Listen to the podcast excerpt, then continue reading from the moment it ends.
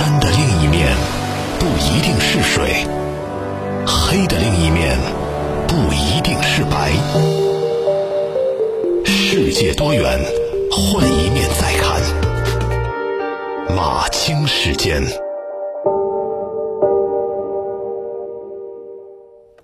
好，继续马清时间，再来说说前科消灭制度。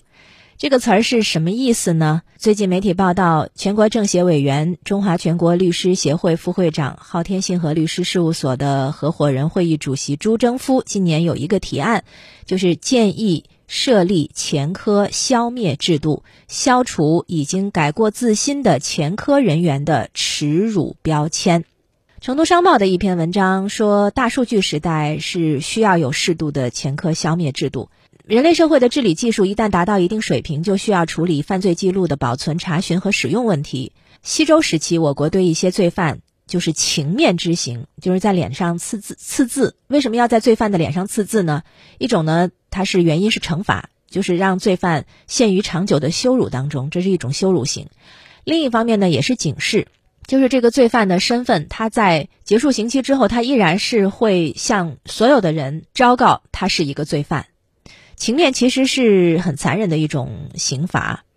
嗯，汉文帝曾经一度废除包括情面在内的肉刑，但是后来呢又逐渐的恢复，因为古代没有统一的身份登记制度，也缺乏有效的犯罪记录共享和查询技术。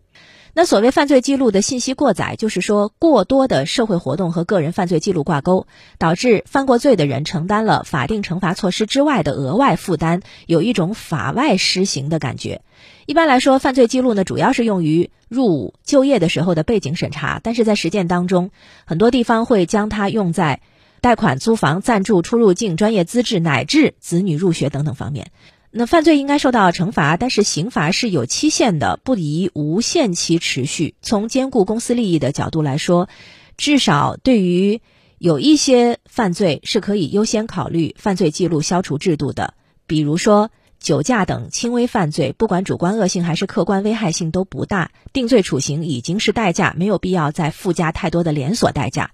第二个呢，就是虽然已经成年，但是依然年轻的犯罪分子，只要他的罪行不是特别的严重，在一定期限之后消除犯罪记录，也有助于开启新的人生。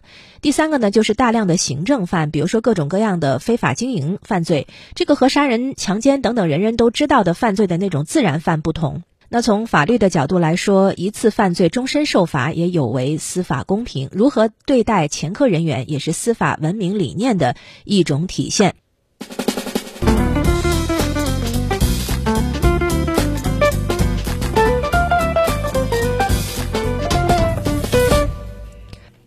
啊，这是成都商报的一篇文章。那也有文章认为，前科报告制度呢，在一定程度上说它是有积极作用的，所以还是要有所区分和平衡。那文章说，从法律的角度说，一次犯罪终生受罚有违司法公平。如何对待前科人员是司法文明理念的一种体现。现行的刑法第一百条规定，依法受过刑事处罚的人，在入伍就业的时候，应当如实向有关单位报告自己曾受过刑事处罚，不得隐瞒。这个规定就被称之为前科报告制度。不可否认，这个制度在预防犯罪人再次危害社会方面是起到了一定积极作用的。它既是对受过刑事处罚的人的一种警醒，使之在行为上更加谨慎，也是提高社会管理的一种有效方式。只是说，前科报告制度呢，也有不合理之处，也不能滥用，也不能呃适用所有的范围。嗯，比如说。他无形当中可能会给曾受过刑事处罚的人贴上前科的标签儿，使得社会对曾经有过前科的人更加难以接纳。特别是就业领域，任何人好像都可以对前科人员说不。显然，这样的制度是不符合现代司法文明的。至于是不是设立前科消灭制度，这个值得商榷。但是呢，在建立这样的制度之前，可以考虑。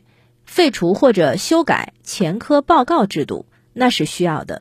前科消灭制度，它是属于刑罚的执行体系，是对有前科的人经过法定程序宣告注销犯罪记录、恢复正常法律地位的一种制度。这个制度呢，着眼于前科人员权利的绝对保护。所以它的合理性和可行性真的还是需要长期的探索与完善的。